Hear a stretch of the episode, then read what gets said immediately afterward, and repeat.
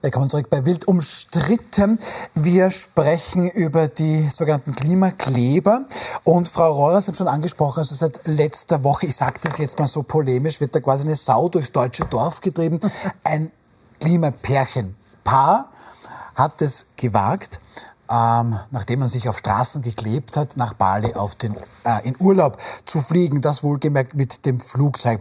Jetzt ist halb Deutschland erregt. Das geht ja gar nicht. Das sind Klimaheuchler. Sind das? Äh, Klimaheuchler glaube ich nicht. Sie sind ein bisschen äh, äh, nicht äh, nachdenklich genug. Aber zuerst, was ist ein Klimapärchenpaar?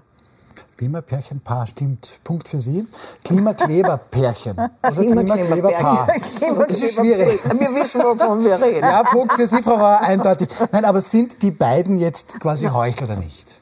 Natürlich, wenn die Öffentlichkeit, die gegen diese Klimakleberei grundsätzlich ist, das erfahrt, für die sind sie natürlich Klimaheuchler. Und ich muss sagen, für mich auch.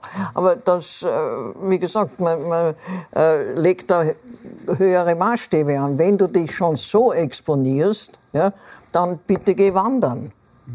Weil es geht ja immer um Glaubwürdigkeit. Und lass deine Follower wissen, dass du wandern bist. Ja. Ähm, Frau Glawischnik, da gibt es auch Pressesprecher bei der letzten Generation, die dann gemeint hat, das müsse man jetzt trennen, weil zwischen Klimaaktivist zu sein und privat quasi in den Urlaub zu fliegen, das sei nicht das Gleiche. Geht Sie damit? Nein, da gehe ich nicht mit, äh, weil jeder Mensch, ähm, und da gehören Klimakleber und auch Nicht-Klimakleber dazu, müssen sich über ihre CO2-Bilanz in irgendeiner Form auch ähm, klar werden. Ähm, wie viel fahre ich Auto, wie viel reise ich, wie viel Fleisch kaufe ich ein, was konsumiere ich, wenn man ein bisschen verantwortungsbewusst gegenüber der nächsten Generation agieren möchte. Das ist eine individuelle Verantwortung. Unter, unter dem Gesichtspunkt verstehe ich es nicht, weil eine Bali-Reise, das kostet so viel CO2, da muss die nächsten 20 Jahre lang, ich weiß nicht, auf alles verzichten, dass du das in irgendeiner Form kompensierst. Also aus dem Gesichtspunkt verstehe ich nicht. Ähm, weil sie glauben ja dran, dass jeder auch einen persönlichen Beitrag auch leisten muss. Die ganze Gesellschaft muss sich verändern. Und da gehört auch unser Reiseverhalten dazu. Es geht nicht mehr so schnipp, schnipp, schnipp und ich fliege einmal dorthin, einmal dahin. Ja? Gerade die CO2-Ausstöße ähm, ähm, bei Flugreisen sind enorm. Ja? Äh, und unter dem Gesichtspunkt, jetzt nicht, weil sie irgendwie in der Öffentlichkeit stehen, sondern individuell kann ich es nicht nachvollziehen. Ja. Ich habe auch geschaut, was ich einkaufe, auch wenn mir die Leute nicht mehr in den Einkaufskorb hineingeschaut haben. Das haben sie immer gemacht. Ja. Und selbst meine Kinder, ähm, die äh, haben auch irgendwie das Bewusstsein, Mama, müssen wir jetzt wirklich irgendwie, muss ich jetzt ins Flug, Flugzeug steigen? Ja. Die haben auch dieses Bewusstsein. Und dann macht das irgendwie ein sehr schlechtes Bild. Gefällt, gefällt mir gar nicht. Also, ja. Also ich habe da ein bisschen äh, recherchiert, weil ich ursprünglich auch diesen Reflex hatte zu sagen, puh, also jetzt das ist irgendwie halblustig, mhm. too much. Ähm, äh, also was ich, ich, das ist jetzt nicht hundertprozentig, aber was ich herausgefunden ist, dass die längere Zeit dort leben, äh, und dort auch Hilfestellung machen, dass das also nicht ein 14-Tage-Urlaub von diesem Pärchen ist, sondern dass die dort offensichtlich einige Zeit verbleiben und dass es halt relativ schwierig ist in der momentanen Situation durch fünf schwere Krisenregionen ohne Flugzeug dorthin zu kommen. Ähm, das ist auch ein bisschen die Argumentation der beiden. Die haben nämlich einen Brief geschrieben und sich gerechtfertigt. Sie wollten ja ganz gerne mit Bahn, Bus fahren. Nur leider hat Russland die Ukraine überfallen. Durch Afghanistan durch ist auch nicht so leicht. Ähm, aber dann fliege ich halt doch, oder wie? Oder womit gehe ich nicht doch wandern? Ja, die haben, naja, also das Rad zurückzudrehen und äh, unsere Zeit nur mehr auf unserer Terrasse zu verbringen, das wird uns nicht gelingen das kann ich gleich sagen, das wird nicht funktionieren. Und ich habe einen riesen äh, Bekanntenkreis und ich glaube, dass viele Leute sich Gedanken machen, dass sie Energie sich anschauen, dass sie Lebensmittel sich anschauen. Äh, man muss nicht die Erdbeeren im Dezember essen, man muss, äh, man kann regional, saisonal leben. Das ist alles in Ordnung. Auch, Aber ja. dass man äh, dass man nicht auf Urlaub, äh, einmal im Jahr auf Urlaub fliegen kann, äh, wenn die Frau Gewessler von der Slowakei nach Wien fliegt. Hm? War doch irgendwas? War da das nicht jetzt War jetzt gerade, als die Frau Gewessler mit der Delegation zurückgekommen ja. ist aus der Ukraine? Äh, mhm. Oder aus der Ukraine. Also ich meine, nein, geflogen nein, aber geflogen ist sie von, von, der, der Slowakei nach, nach Wien. Wien. Ja. Äh, da gibt es eine relativ gute Bahnverbindung. Nicht? Also äh, manchmal ist es praktischer und das geht jetzt für mich schon ein bisschen in diese Richtung. Ähm, nur deswegen, weil man für irgendetwas steht, darf man es nicht machen. Dann müsste ich mich auch fragen, warum sozialdemokratische Politiker ihre Kinder in katholische Privatschulen geben.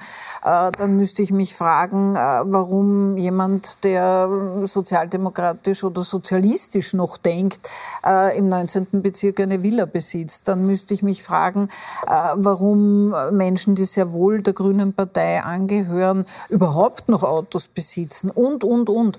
Ähm, ich glaube nicht, dass man das immer nur so äh, rechnen kann, dass weil ich für etwas kämpfe und für etwas stehe, dass ich selber auf alles in der Kutte leben muss und verzichten muss. Also dann, dann dürfen die beiden. Nicht, nein, das ist aber nicht der Punkt. Ja. ja.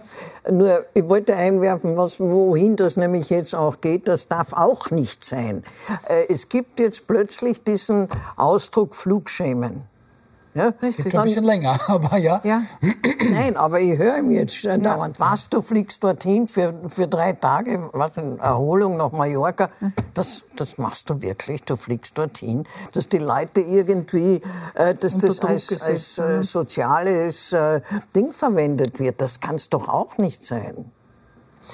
Trotzdem müssen wir uns halt in irgendeiner Form schon ernsthaft dem Thema stellen. Man kann nicht sagen, man möchte wirklich was ändern in unserer Gesellschaft. Man will eine andere Mobilität, man will ein anderes Konsumverhalten und wir leben aber so ja, weiter aber ist, wie bisher. Aber das kann ja, aber also soziale also Ächtung, soziale nein, Ächtung kann ja kein Konzept sein. Das meine ich, ich kann ja ein Gesamtpaket ja, nehmen, nicht? Ja, und, und wenn ich jeder ein Gesamtpaket nehme und ich sage, ich fahre einmal alle zwei oder ich fliege einmal alle zwei Jahre eben auf Urlaub, weil viel mehr kann man sich Jeder bald eh nicht mehr leisten. Und den Rest äh, schaue ich, dass ich meinen CO2-Abdruck ja. messe. Ich habe auf meinem Handy so eine App, die misst ununterbrochen bei jedem, bei allem, was ich tue, meine, meine CO2-Abdruck, ähm, der hervorragend ist. Aber wo, Entschuldigung, Und, wo kommt man hin, wenn eine Person die andere sozial, wie Sie sagen, der sozialen Ächtung aussetzt, weil sie fliegt, was ja. ist denn dann das Nächste? Nein, das finde ich, ich auch das nicht in Ordnung. Alles, äh, ich finde auch nicht in Ordnung, dass man anders zerkratzt. Oder es geht ja nicht ums Ächten und es geht oh, auch ja. nicht ums Auto zerkratzen oder so, um das geht es gar nicht, im Gegenteil. Ähm, aber trotzdem sich bewusst zu sein, mhm. ähm, was ich mit welcher Maßnahme auch wirklich Natürlich. verursache, das darf man ja wohl diskutieren dürfen. Ja, und eine Reise nach Bali ist ein unglaublicher Luxus. Also ich weiß nicht, wie viel Prozent in in Österreich überhaupt jemals in ihrem Leben ähm, in Südostasien auf Urlaub waren. Also äh, ich finde das ja, schon... Daher das geht sich aus. Natürlich, ich finde das trotzdem diskussionswürdig. Also ich finde es nicht schön, sage ich ehrlich. Ja. Frau Klawischnik, sagen Sie mir, wie viele Menschen können sich die App auf ihrem Handy leisten, die die Frau Dolske hat? Und wie viele Menschen äh, schauen dauernd, was ihr Fußabdruck ist? Das, das kann nicht, auch nicht Aber es Lösung reicht ja ein, ein, ein, gesundes Empfinden, dass man sich ein bisschen wieder zurückbesinnt. Ja, aber, ist das dann nicht, aber wenn es so ist, wie Sie sagen, Frau Klawischnik, ist es dann nicht total schädlich, wenn es jetzt solche Schlagzeilen gibt? Ja, wo man dann denkt, es, es, wird ja das transportiert. Das Just die, die mir sagen, ja. fahr doch mit dem Fahrrad in die Arbeit, die fliegen jetzt nach Südostasien. Und es, es wird schadet doch massiv. Und es genau. wird doch jetzt missbraucht, um die Anliegen der Klimaschutzbewegung auch wieder kaputt zu machen. Weil jetzt hat man zwei gefunden, wo man es mhm. zeigen kann, schaut her, die, die sind ja auch solche Heuchler. Und das ist, das, das ist noch einmal das Desaströse an der ganzen Sache. Ja. Na gut, dann lassen wir das mal so stehen ähm, und kommen zu unserem nächsten Thema. Russische Sportler, die an Olympischen Spielen ganz konkret nächstes Jahr in Frankreich, in Paris teilnehmen. Dem erteilt Vizekanzler und Sportminister Werner Kogler von den Grünen heute eine klare Absage. Zitat, es ist für ukrainische Athletinnen und Athleten schlichtweg unzumutbar, im Kampf um Medaillen gegen russische und belarussische Sportlerinnen und Sportler anzutreten. Frau Klawischnik, Werner Kogler zeigt hier Haltung, klare Kante, richtig so? Ähm, ich bin nicht ganz seiner Meinung. Also ich habe da lange drüber überlegt, ja, nachgedacht. Also einerseits natürlich muss man ähm, Sanktionen sehr konsequent umsetzen. Aber andererseits denke ich auch, wo fängt man wieder an mit einem Dialogprozess? Und das sind vor allem Einzelpersonen. Das sind Künstler, Künstlerinnen, Sportler, Sportlerinnen, äh, die bei internationalen Bewerben vielleicht in irgendeiner Form wieder in Kontakt treten können, wo man wieder anknüpfen kann. Also ich weiß, dass das im Mainstream ist. Also das ist auch im Sinne, also die ganze Sportwelt hat sich so ausgesprochen und erfolgt dem auch. Ähm, ich habe nur ein bisschen Bauchweh. Wo fangen wir wieder an? Ja? Es ist was anderes Wirtschaftssanktionen, wenn es gegenüber Unternehmen geht, die immer noch zu einem Großteil oder zu einer Mehrheit im Besitz des russischen Staates sind. Das sind Sanktionen ganz was anderes. Mhm. Aber wenn du als Sportler nur ein oder zweimal in deinem Leben die Möglichkeit hast, an Olympischen Spielen teilzunehmen, ist das ja, irgendwie eine sehr schwierige Sache. Also, ja. Also ich bin da sehr zwiegespalten. Ich finde es nicht so locker aus der Hüfte zu schießen, dass du sagen kannst, das ist 1000 Prozent richtig und natürlich fahren wir darüber mit den Sanktionen. Ich sehe da auch die Menschen dahinter. Frau Rohr, jetzt haben wir vorher soziale Ächtung angesprochen, jetzt sprechen wir mhm. offensichtlich Sippenhaftung an. Mhm. Ja, du hast einen russischen Pass, also nicht, du kommst nicht zu Olympischen Spielen. Richtige Forderung vom, vom Sportminister? Ähm, ich habe auch darüber nachgedacht, weil Sport nicht mein unmittelbares Interessensgebiet ist. Ähm, also ich muss ehrlich sagen, ich bin, ich bin gegen den Boykott. Mhm. Äh, weil was können die dafür? Mhm.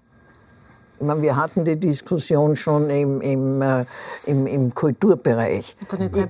Ich, ich habe bis jetzt keinen äh, herausragenden russischen Sportler nicht, dass ich ihn kennen würde, aber ich habe keinen gehört, der äh, volle Unterstützung für, für diesen Angriffskrieg geäußert hat. Das sind, das sind wahrscheinlich äh, äh Menschen, die, äh, was, was sollen sie machen? Das sind auch ganz junge Menschen. Ja. ja. Also, was sollen sie machen? Naja. Naja, von bis, also es sind im Fußball zum Beispiel auf Club- und Nationalteam-Ebene russische Teams ausgeschlossen. Apropos Fußball.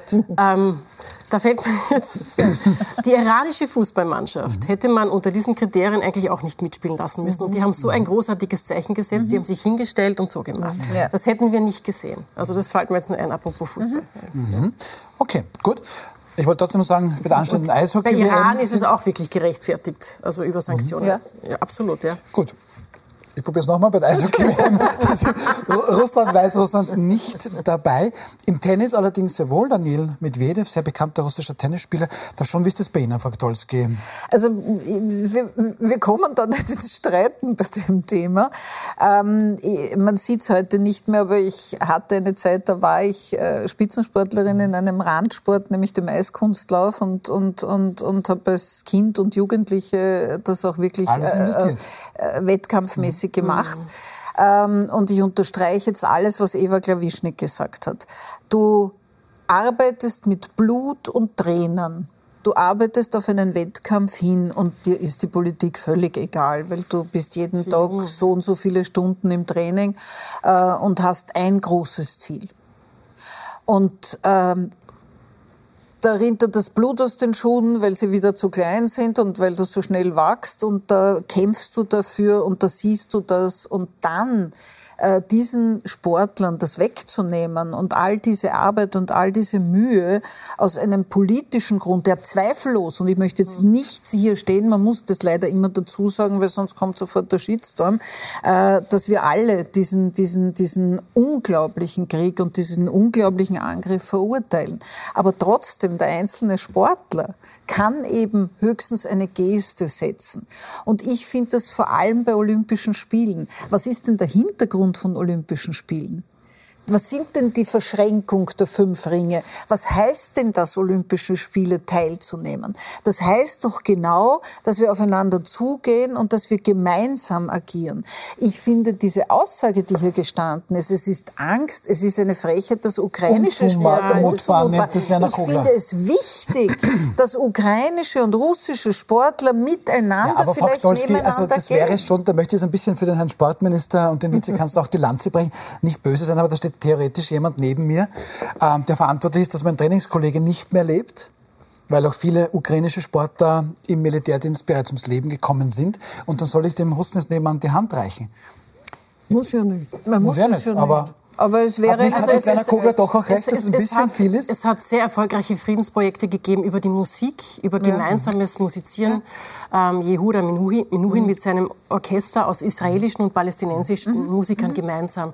Das ist, glaube ich, sogar, ich weiß nicht, ob das auch... Ähm, ja, genau. Ja. Äh, ob das eine äh, Auszeichnung international war. Es war jedenfalls ein, eine, eine berührende Geschichte, der das wirklich versucht hat. Also auf dieser Ebene auch einen Austausch und ein Verständnis zu schaffen, nämlich auf der Ebene der Musik. Und das ist beim Sport ähnlich ähnlich, finde ich.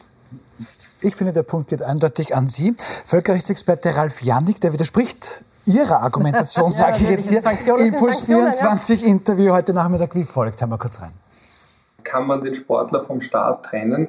Wir wissen aus der Geschichte, dass das sehr oft nicht passiert, dass Sportler auch Propagandainstrumente sind. Äh, gerade bei Olympia müsste man da jetzt sagen, es ist nicht so, dass das eine reine Privatperson ist und gerade bei Staaten wie Russland sind das keine reinen Privatpersonen, sondern eben Vertreter im sportlichen Bereich ihres Landes. So. Ja, ich sage nur, die, die, die, die Fußballmannschaft, die so gemacht hat die iranische. Also die hat ein Zeichen gesetzt. Ich weiß nicht, was mit den einzelnen Spielern passiert ist. Es mag sein, dass manche auch danach verfolgt worden sind. Aber die, die haben sich hingestellt vor der Weltöffentlichkeit und gezeigt, was in ihrem Land passiert. Und sie haben nicht an der, an der Hymne mitgesungen, woraufhin dann aber sehr wohl Druck auf ja. ihr Umfeld passiert sein soll. Man hat die Hymne dann beim nächsten Antreten singen müssen. Das ist dann so passiert. Da gibt es da gibt's Gänsehaut, wenn man an das denkt. Okay, gut. Also das heißt, wenn man jetzt die Russinnen und Russen bei den Olympischen Spielen nicht zulassen würde, dann wäre das womöglich Hindernis für ein Friedensprojekt. Nein, das, das ist auch wieder übertrieben. Nein, das ist, mich nicht aus. Ja? ich, ich denke mir nur, nachdem die Russen ja gesperrt waren, 21 bei den Behinderten Olympischen Spielen und 22 aus Drogengründen, äh, könnte man nicht irgendeine Drogensache wieder erfinden und äh, so diplomatisch aus, dieser, aus diesem Dilemma kommen. Oder wir lassen, sie, wir lassen sie unter einer weißen Flagge antreten. Ich meine, die Möglichkeit wäre ja, dass sie nicht fürs Land, ja. sondern äh, mit einer weißen Flagge antreten. Und dann sieht man ja sehr schnell, äh, wer äh, politisch in irgendeiner Weise indoktriniert ist und wer wegen des Sportes ist. Ich kann nur wieder zurückgehen. Ja, aber das ist, ein bisschen, das ist, ist, das nicht ein bisschen naiv? Also, es ist eine wunderschöne ich glaube, Idee. Ich glaube, man muss auch ab und zu naiv sein. Ja, es, aber gibt, es gibt keine Meinungsfreiheit dort. Und auch nein, ein Sportler und eine Sportlerin haben dort keine Meinungsfreiheit. Die können ihre Meinung auch nicht äußern. Nein, Sonst nicht. werden sie ähm, jeglicher Trainingsmöglichkeiten beraubt und ja. auch sonstig ja, ihre ja, Rechte eh, beraubt. Eh. Ja. Also das ist das Tragische an der Geschichte. Sie können sich auch nicht äußern. Ich glaube, wenn wir alle, alle äh, ausschließen, die aus Ländern kommen, wo es keine Meinungsfreiheit dann gibt, haben ja, wir, dann haben wir, glaube ich, bald keine Olympischen Spiele mehr. Oder die Todesstrafe, ja. ja. ja dann hast du auch weil wer weiß, ob das in Österreich mit Kegel noch lang so ist. Ja, wollen wir nicht, wollen wir nicht, wollen wir nicht. Schwarz malen. Ähm, oder blau malen, je nachdem. Gut, meine Damen, dann danke ich Ihnen vielmals. Also da sind wir jetzt eher für, quasi, wenn ich Sie richtig verstehe, dass man hier trotzdem bei allen Verständnis, bei allen für Verständnis für die Sanktionen, aber dass man hier die einzelne Russinnen, einzelnen Russen jetzt nicht in eine Art Sippenhaftung nimmt. Lassen wir das bitte so stehen und kommen ein bisschen zurück, weil Sie es auch gesagt haben, Frau Dolski, auf das Thema Herbert Kickl, beziehungsweise ganz konkret auf das Thema Integration. Da scheint es schon wieder der große Spaltbild im Land zu sein. Manuela Reidel nebenan im Pro- und Contra-Studio. Ihr habt großartige Gäste da. Was besprecht ihr heute? Ja, wir machen sozusagen die Nachziehersendung zur vergangenen Woche. In der vergangenen Woche hat der FPÖ-Politiker Gottfried Waldhäusl mit einer fremdenfeindlichen Aussage gegenüber Schülerinnen hier für Aufsehen gesorgt. Das hat eine Menge Reaktionen ausgelöst. Das hat die ganze Zuwanderungsdebatte, die es davor ja schon gab, die seit Jahren und Jahrzehnten schwelt, nochmal auf eine neue Ebene gehoben. Und wir wollen heute versuchen, konstruktiv und offen über das Thema zu sprechen. Wir haben großartige Gäste äh, dafür bei uns im Studio, unter anderem einige Vertreter VertreterInnen der Stadtpolitik in Wien. Wir haben Mireille Ngosso heute bei uns. Wir haben Maximilian Kraus heute bei uns. Sie sind für die SPÖ hier. Sie sind für die FPÖ hier. Wir haben den ÖVP-Vertreter Karl Mara heute bei uns im Studio. Außerdem äh, den Autor und Unternehmer Ali Machlodji und die ehemalige Präsidentin des obersten Gerichtshofes Irmgard Gries. Wie gesagt, uns geht es darum, einerseits abzutasten, wie ist denn gerade die Stimmung diesem Thema gegenüber in Österreich? Welche Konzepte müssen wir komplett neu denken? Und wie viel Zuwanderung verträgt eigentlich das Land? Und brauchen wir nicht eigentlich mehr davon? In Kürze geht's los auf Puls 24. Vielen Dank, liebe Mano. Die Damen hier haben, glaube ich, sehr einstimmig gesagt, super Gäste, jetzt gleich in Pro und Contra ähm, mit Manuela Reidel. Super Gäste sind auch Sie. Vielen herzlichen Dank für Ihr Kommen heute Abend. Dann darf ich Ihnen noch sagen, wer morgen bei uns zu Gast ist. Da gibt es gleich drei Premieren. Zum ersten Mal bei uns die Leiterin der Gesellschaftsredaktion des Nachrichtenmagazins Profil Angelika Hager. Dann ist da Leiter des Kulturressorts und Mitglied in der Chefredaktion bei News Heinz Sichrowski. Und die Autorin und Arbeitsmarktexpertin Veronika Born-Mehner wird da sein. Morgen Abend wild umstritten, 20.15 Uhr Puls 24 live.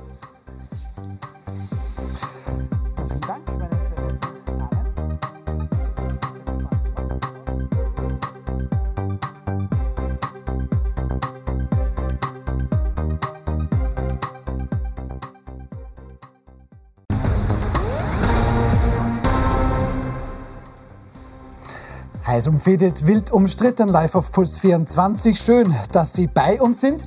Wir haben viel heute Abend zu besprechen.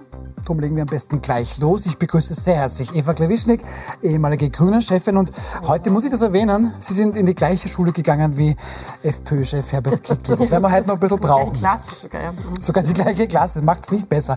Dann Andrea Gdolski, Ärztin, Ex-ÖVP-Gesundheitsministerin, sanfte Stimme oft, aber sehr starke Meinungen auch. Guten Abend. Guten Abend, danke schön für die Einladung. Und Anneliese Rohrer, Top-Journalistin, das schon seit langem. Sie ist sehr scharfsinnig und auch scharfzündig. Schön, dass Sie da sind, Frau Rohrer. Guten Abend.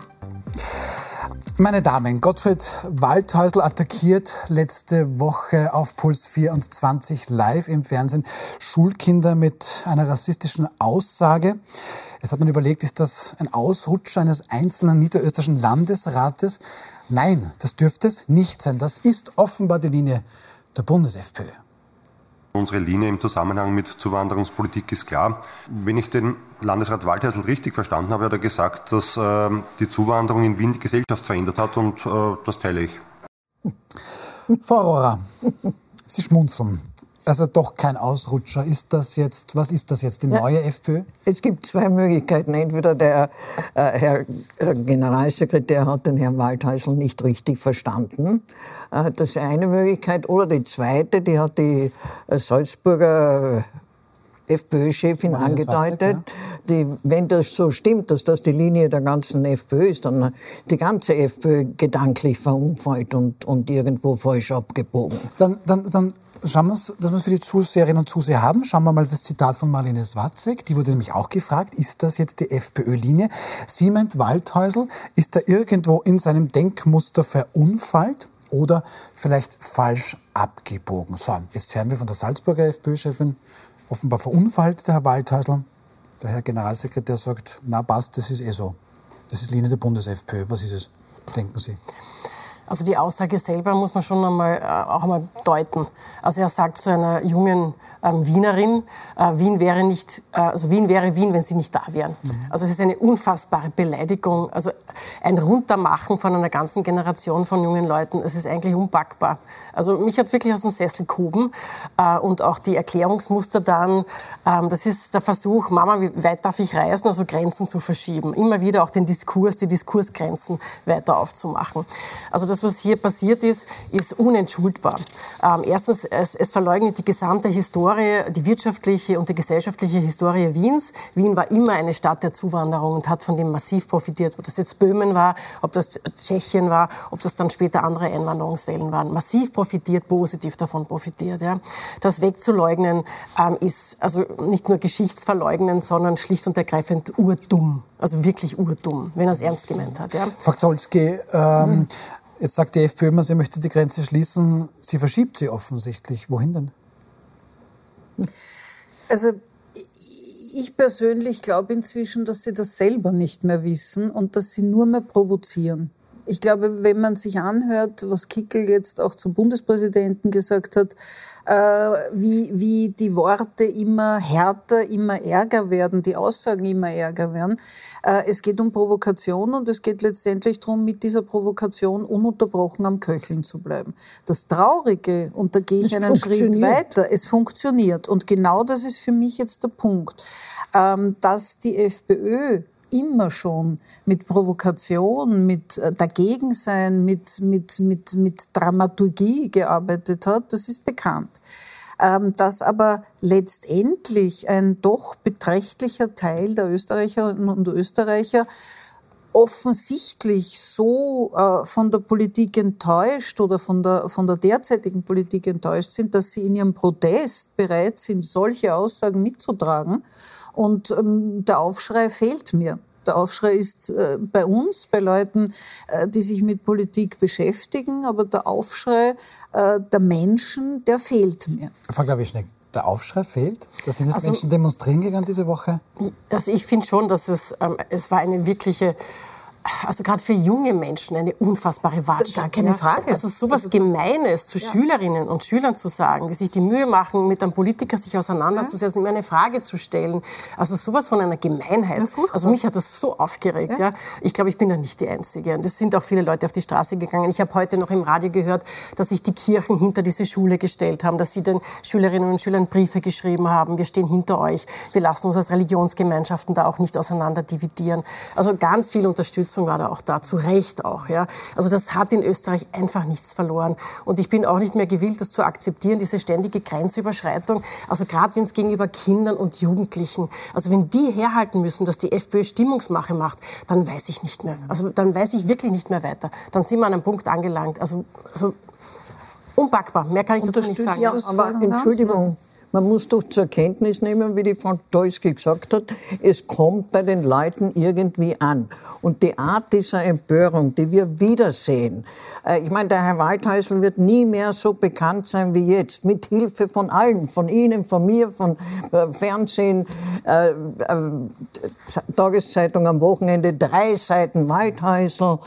Ich meine, das, das ist der bekannteste Landesrat ja, der ganzen ja. Republik. Und dann ist und das er unsagbar er dumm. Gar nicht. Er ist unsagbar dumm ja. und wir beschäftigen uns mit dieser Dummheit auf und ab und auf und ab. Nein, aber wir das beschäftigen sind, Entschuldigung, uns auch mit Nein. den Menschen, die da, dadurch betroffen sind. Das kann man, ja, Frau Klawischnik, aber Sie wissen genauso gut wie ich, das kann man festhalten, aber man muss daraus nicht eine, ein Medienereignis machen von, von einer ganzen Woche oder länger und den Leuten ja sagen, der hat das gesagt und die FPÖ steht dafür.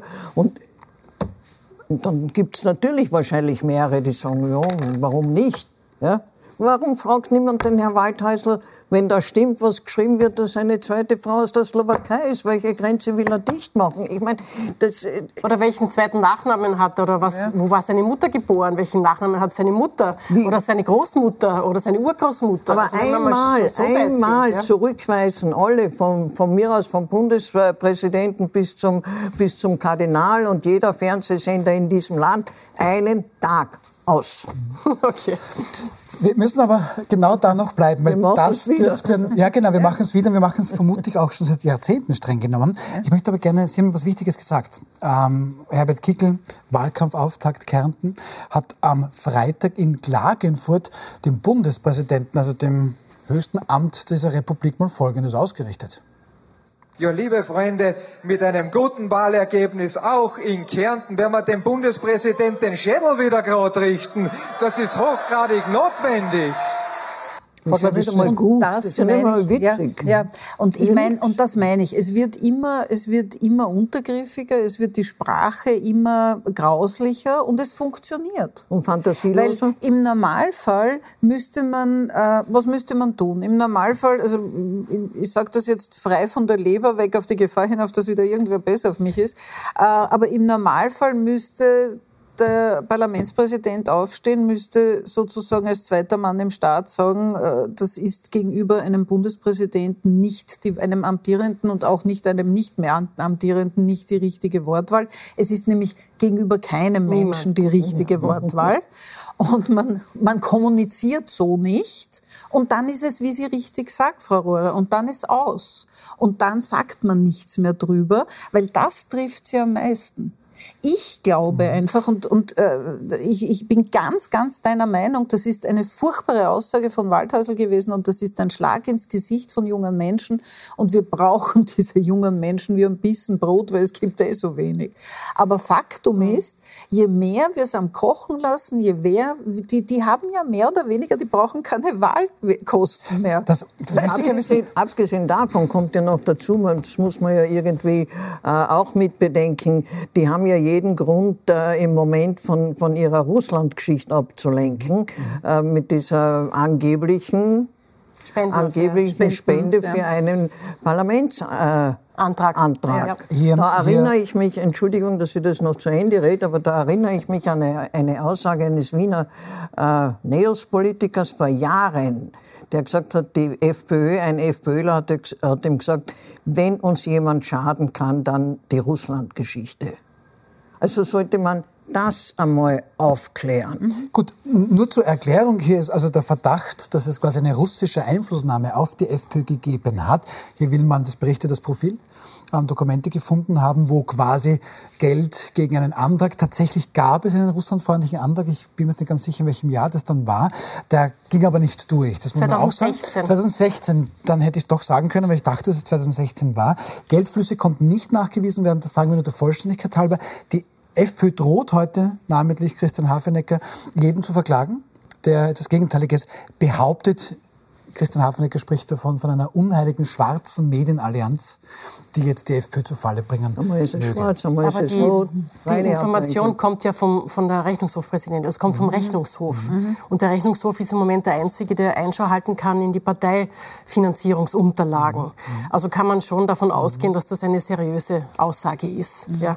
Also ich nehme nicht an, dass die FPÖ den Rechnungshof klagen wird. Aber ja, Schauen wir mal. Weiß man ja nicht. Also wir wissen, wissen ja nicht, was in dem Aber Land das Argument, ist. was Sie sagen, ist vollkommen richtig. Wir sollten uns auch mit diesen Dingen wieder sehr viel stärker beschäftigen.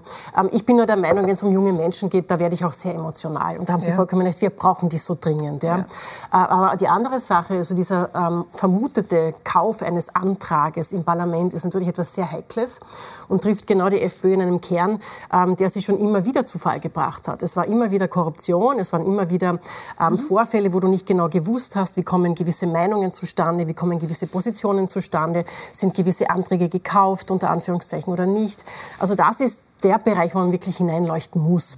Und zu Herbert Kickl vielleicht noch einmal retour. Den Bundespräsidenten, der kann sich gut selber verteidigen, aber es ist trotzdem eine, eine, eine ein Stil, der einfach in unserer Gesellschaft nichts verloren hat. Ja, und genau das ist der Punkt. Der Punkt ist, und er entlarvt sich aber sie machen selbst. Sie werden immer, sie werden immer provokativer und sie werden immer unterirdischer. Und es, es funktioniert. Und es funktioniert. Aber damit belegen Sie ja auch, was Sie mit Andersdenkenden machen würden. Natürlich. Ein Andersdenkender, dem wird dann der Schädel wieder gerade gerichtet. Ja, nur überlegen dann kann man wir sich jetzt gut ausmalen, was das für freie Meinungsäußerung ja. heißt, was für Medienfreiheit Aber im Moment, wenn morgen Wahlen wären, würden Sie die Mehrheit im Bund haben, nicht? Und ich meine, vielleicht ist es also genau das die Mehrheit vielleicht nicht, aber Sie würden die aber Wahl gewinnen. Die Wahl mit Stand jetzt 29 Prozent sagt ja. die letzte Umfrage bundesweit. Frau Rohrer, Sie haben ja seinerzeit diesen, diesen Effekt auch ein bisschen unter Jörg Haider beobachtet. Ja. Empörung ist ein mächtiger Wahlhelfer. Mhm. Wieso funktioniert das noch immer offenbar so gut? Ja, weil äh, weder in der Politik noch wir in den Medien aus, aus den 90er Jahren gelernt haben. Ich meine, schauen Sie sich die, schauen Sie sich die Covers an. Meine, Oder unsere Diskussion mehr, jetzt. Äh, zwar nicht mehr heute, lass die Puppen tanzen, weil das wäre beim Kickel irgendwie komisch, ja. äh, aber es sind wieder die Körper. Der Aufstieg des Herbert Kickel. Wer stoppt Herbert Kickel? All das bitte ist Wahlhilfe. Weil wenn sogar alle Medien schreiben und diskutieren, wie kommt man jetzt der FPÖ her? Äh, wie, was macht man mit dem Kickel? Dann denken sich sehr viele Leute, hm, da muss also wirklich, das ist ein toller Bursche. Ja, und ich, eine, weiß nicht, wie alt. Ich möchte schon noch, noch hineinbringen, dass ähm, eines der größten Probleme ist, dass die derzeitigen Parteien, die anderen Parteien, einfach nichts machen und nichts tun und dem nichts entgegenzusetzen haben. Und eins kann die FPÖ. Sie schaut dem Menschen aufs Maul, wie man so schön sagt, und argumentiert, ohne jetzt äh, eine Beweisführung zu haben, dass sie es umsetzen müssen, äh, was alles an, an, an Sorgen und Nöten da ist und was man alles verändern muss. Und da muss ich halt sagen, ähm, ich habe heute in den Nachrichten gehört, dass äh, allein die Mieterhöhungen in den letzten 15 Jahren, sagt die Mietenvereinigung, 23 Prozent mit den Steigerungen, die jetzt kommen in den mhm. nächsten sechs Wochen, 23 Prozent gestiegen sind. Eine Miet Mieterhöhungen von 23 Prozent, also das ist fast nicht mehr leistbar. Und das Einzige, was darauf gesagt wird von den Regierungsparteien, äh, wir setzen uns hin und wir überlegen was. Ja, wir haben Elga überlegt 26 Jahre. Aber, Frau Klawischnik, naja. aber da, da, ist doch was drin. Ähm, die anderen Parteien können das gar nicht stoppen, offensichtlich. Ähm, es ist, Migration ist ein Thema, aber niemand scheint das lösen zu können und plötzlich ist die FPÖ die einzige, die das dann zum Thema macht, weil alle anderen lavieren sich da irgendwie durch. Ähm, ist da wirklich was dran? Dass die anderen Parteien das gar nicht stoppen können? Nein, das, das sehe ich nicht so. Das sind nur extrem komplexe Themen, die vor allem auf europäischer Ebene angegangen werden müssen. Also das, das europäische ist Asylsystem ist ein europäisches Thema, dass gewisse Staaten das vollkommen außer Kraft setzen. Unsere Nachbarn Orban zum Beispiel, mhm. Ungarn setzt das komplett außer Kraft. Die haben 43 Asylanträge mhm. pro Jahr. Ja. Äh, die, die schieben die einfach weiter, ja. machen das auch als politisches Druckmittel. Ist auch nicht fair gespielt. Und auf der anderen Seite hast du natürlich die ganze Frage, was ist eine wirklich ähm, intelligent gesteuerte Zuwanderungspolitik? Wo brauchen wir wirklich auch Fachkräfte? Im Gesundheitsbereich ist das überhaupt kein Thema, dass wir ganz dringend Fachkräfte brauchen, in vielen anderen Bereichen auch. Ja? Und über das offensiv und positiv zu diskutieren, das vermisse ich persönlich auch. Ja? Aber ich möchte die Regierung jetzt auch ein bisschen ähm, in den Schutz nehmen. Sie haben in den letzten Monaten unglaublich viele Pakete auf die Reise geschickt, unglaublich viel finanzielle Unterstützung geleistet.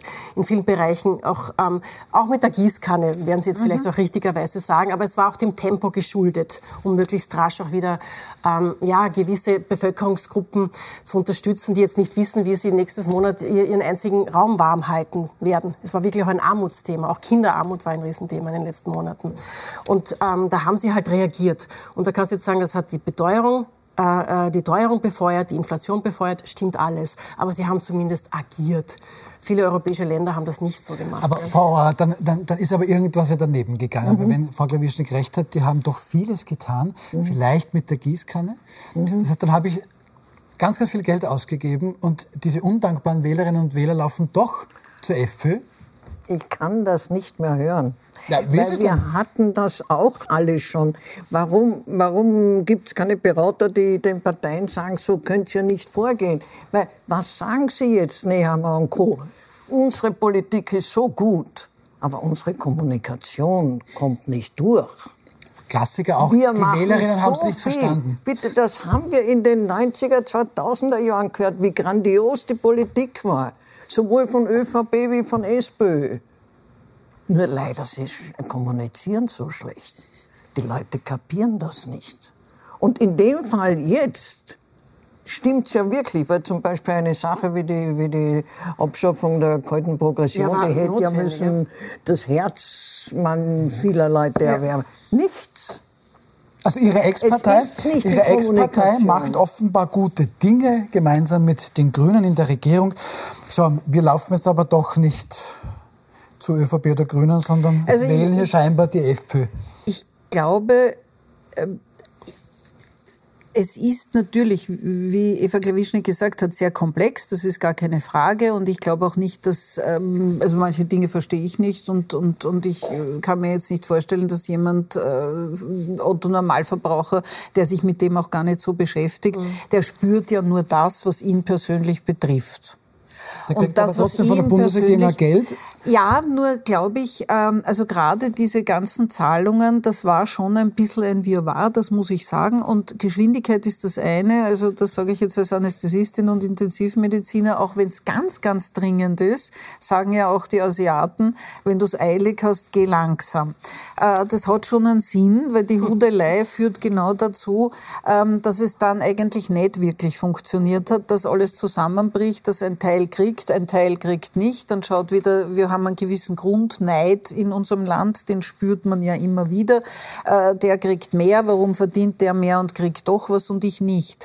Ähm, es ist vorher gesagt worden, andere Länder in Europa. Ich gehe noch einmal auf diese Mietengeschichten hin. Mhm. Selbst Spanien und Portugal sind in der Lage, per Verordnung zu sagen, äh, für die nächste Zeit, definiert mit einem Zeitrahmen, in der momentanen Inflationsrate, in der momentanen Teuerungsrate, gibt es Mieterhöhungen nur einmal jährlich und das um zwei Prozent. Das ist überhaupt nicht schwierig. Das kann ich jetzt als ehemalige Bundesministerin, die selber Gesetze oder die Juristengesetze auf die Reihe gebracht haben, sagen, das ist nicht schwer. Das kann man relativ schnell machen. Und das ist natürlich etwas, was Verhandlungen braucht. Da muss ich mit der Mietervereinigung, mit den Besitzern. Es wird dann natürlich wieder gesagt, die Hausbesitzer lassen dann die Wohnungen leer stehen. Also ganz so ist es auch nicht, weil die wollen sie auch vermieten. Äh, und jetzt auf einmal 23 Prozent draufzuschlagen, ist natürlich auch ein bisschen ein, ein, ein, ein Humbug. Das heißt, hier Grenzen einzuziehen, nicht auf Dauer, für die jetzige momentane Situation, glaube ich, geht ganz schnell. Wir können auch gern über die, über die Lebensmittelkosten sprechen. Und da spreche ich nicht über äh, Zuckerl, über Champagner oder über andere Den Dinge. Lachs, ich spreche über, ja. ich spreche über Grundnahrungsmittel. Öl ist um 80 Prozent gestiegen. Ich habe mir das heute Ja. noch einmal angeschaut. Speiseöl Acht- jetzt, ja. Speiseöl, 80 Prozent. Und das sind schon Dinge, wo ich sage, wenn wir hier, und das sind die Dinge, die den kleinen Mann direkt treffen. Absolut, ja. Dort. Ja. Und dort höre ich aber nichts. Ich höre unglaublich viel über Energiekostenzuschüsse. Ich kenne mich schon gar nicht mehr, mehr aus, weil Niederösterreich gibt welche her, der Bund gibt welche her. Äh, wenn du dort bei dem ähm, Anbieter bist, gibt der auch noch was her. Es hat mir jetzt ein Bekannter von mir gesagt, der zahlt eigentlich gar nichts mehr, weil er beim richtigen Anbieter im richtigen Bundesland ist und aufgrund der Größe seiner Familie eigentlich im Minus ist. Also der kriegt noch was. Äh, und das ist halt nicht in Ordnung. Und da spürt der klein, kleine Mann, das möchte ich gar nicht sagen, weil ich glaube nicht, dass man den Fehler machen sollte, dass man die Staatsbürger irgendwie für dumm erklärt oder für nicht in der Lage ist zu Ja, verstehen. aber das wird ja das wird dann auch gerne gemacht äh, bei den FPÖ-Wählerinnen und FPÖ-Wählern. Abschließende Frage, wo endet diese Reise von Herbert Kickl Bundeskanzleramt? Also ich möchte nur eines jetzt inhaltlich noch unterstreichen. Also die, die Frage der Mieten ist wirklich eine der relevantesten und die muss die Bundesregierung jetzt angehen. Das kann ich nur mit einem dreifachen Rufzeichen versehen. Ja. Aber noch einmal, Entschuldigung, noch einmal. Auf der einen Seite, wenn man sagt, warum kommt es nicht an? Auf der einen Seite sind die nicht in der Lage, einfache Dinge zu machen. Die Leute sind verwirrt, wie sie sagen, keiner kennt sich aus. Und das kommt aber von einer politischen Klasse, sagen wir so, die, der null Vertrauen entgegengebracht wird. Wie soll das politisch funktionieren? Ja. Die Leute kennen sich nicht aus, sie wissen nicht, was eigentlich passiert oder was ihnen zusteht. Und du kriegst wieder eine Teilung. Der, der gescheiter ist, kann sich das äh, besser ausrechnen und die wirklich äh, äh, bedürftigen Menschen wahrscheinlich nicht. Und auf, dieses, äh, auf diese Verwirrung trifft dann dieses tiefe Misstrauen der Politik oder der Regierung gegenüber. Das räumt dann Herbert Kickl sehr geschickt So und ist es. intelligent weg. Okay, dann einigen wir uns mal darauf, bei unserem ersten Thema wichtig ist, Streit um Integration, brauchen wir mehr oder weniger Zuwanderung? Da noch wichtiger Tipp gleich im Anschluss, dann Thema bei meiner Kollegin Manuela Reidl um 21.15 Uhr. Kommen wir zu unserem nächsten Thema. Klimaaktivisten werden angebrüllt, mittlerweile rüde von der Straße gerissen, auch schon geohrfeigt. Und in Berlin ist jetzt ein aggressiver Autofahrer sogar einem Klimakleber über den Fuß gefahren. Frau Klawischneck, solche Szenen können ja eigentlich nicht überraschend kommen. Wo geht das noch hin? Nein, das geht gar nicht. Also es gibt keine ähm, in dem Sinn Lynchjustiz, also dass du jemanden über, über den Fuß fährst mit dem Auto, nur weil er auf der Straße ist, das geht gar nicht. Also es ist indiskutabel. Ja. Und ich nehme an, dass dieser Mensch genauso wie auch die Klimakleber ähm, wegen Verstößen gegen Versammlungsrecht und ähm, nicht angezeigte Veranstaltungen etc. genauso zur Rechenschaft gezogen werden und genauso auch ihre Gefängnisstrafen teilweise schon auch gehabt haben, dass dieser Mensch genauso zur Rechenschaft gezogen wird. Ja. Ja, aber wo geht das dann hin? Das ist ja wohl noch nicht das Ende. Zuerst werden sie angebrüllt, sie werden runtergerissen, sie werden geschlagen. Jetzt fährt einer bereits über einen Fuß eines anderen Menschen. Wo- Wohin geht das Ich noch? persönlich bin der Meinung, dass es jetzt ein guter Zeitpunkt wäre, auch eine Art Roundtable oder eine Art Initiative, äh, wie stellen wir uns die Klimaschutzmaßnahmen in den nächsten 20, 25 Jahren vor. Ähm, ähm, das wäre auch eine schöne Initiative für unsere Klimaschutzministerin, auch die Klimaaktivisten auch einzuladen, auch betroffene Stakeholder einzuladen und hier in einen Dialogprozess zu gehen. Es hat das zwar alles schon gegeben, das wird jetzt als Gegenargument kommen, schon hundertfach, ähm, Klimabeirat im Parlament, 100 ausgesuchte, zufällig ausgesuchte Persönlichkeiten, die äh, Maßnahmen erarbeitet haben. Aber jetzt wäre trotzdem noch einmal notwendig, ein Zeichen des Dialogs zu setzen. Auch die jungen Leute einzuladen. Ähm, natürlich, Aktivismus, da kann sich jeder irgendwie aussuchen, welche Maßnahmen er setzt. Ja? Äh, ich glaube nur, dass das jetzt ähm, ein Zeitpunkt wäre für Dialog. Frau Rohr, also eine Handvoll Menschen, egal wie wichtig das Anliegen ist oder nicht, klebt sich an Straßen, wartet, bis es dann geohrfeigt wird und da muss die Politik sie einladen. Ist es der richtige Weg? Ja, auf alle Fälle. Ich meine, der richtige Weg oder die, die, die Vorläufe, die Sie jetzt genannt haben, müssen ja so nicht sein. Aber ich meine, in den Dialog äh, extra zu treten, äh, ist, ist absolut äh, die Lösung. Und es ist nicht die Lösung, Karikaturen zu veröffentlichen, wo die äh, Klimaleute, die auf der Straße sitzen, angepinkelt, werden. Wie, War von der wie FPÖ, bei der Wien FPÖ. in dem Fall, ja? Äh, es, ist auch nicht, äh, es ist auch nicht die Lösung, obwohl es ja ungeschickt war, von den Deutschen nach Bali zu fliegen fliegen, weil so wie bei den Grünen, die Grünen haben ja ein Problem in dem Sinn, dass man einfach höhere Maßstäbe an sie angelegt hat, was also Moral und Anstand und so. Und da ist bei den Klimaaktivisten natürlich geht das überhaupt nicht zusammen, äh, zu sagen, na, wir kommen nicht äh, zur Verhandlung, weil wir sind wir müssen, Bali. Über Bali müssen wir sprechen, aber bleiben wir bitte noch bei dem, bei dem ähm, bei dem Thema, die Frau Klawischnik sagt, so jetzt ist der Zeit für ein Roundtable. Ist es das? Ja, natürlich. Immer ist Zeit für ein Roundtable. Immer. Immer. immer. Gut, aber warum Jetzt in einem Jahr immer.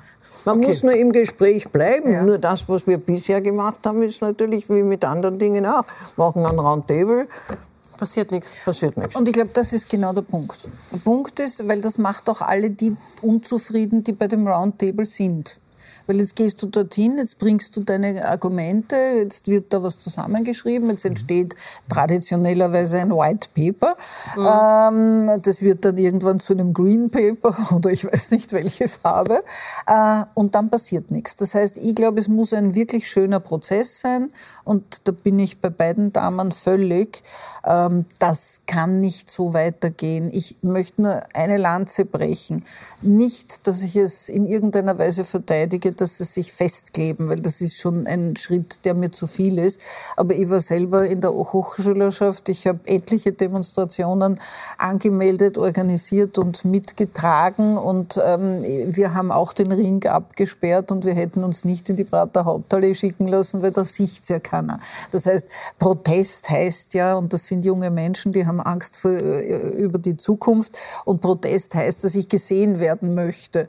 Und äh, wie viele gesagt haben, na, dann sollen sie halt auf der Donauinsel demonstrieren, da sieht mich ja keiner, also ist es sinnlos. Aber dann Nur heißt, die machen ist alles das, richtig. Nein, das ist der Schritt zu viel, Genauso so wie, wie auf der Bilder. anderen Seite richtig.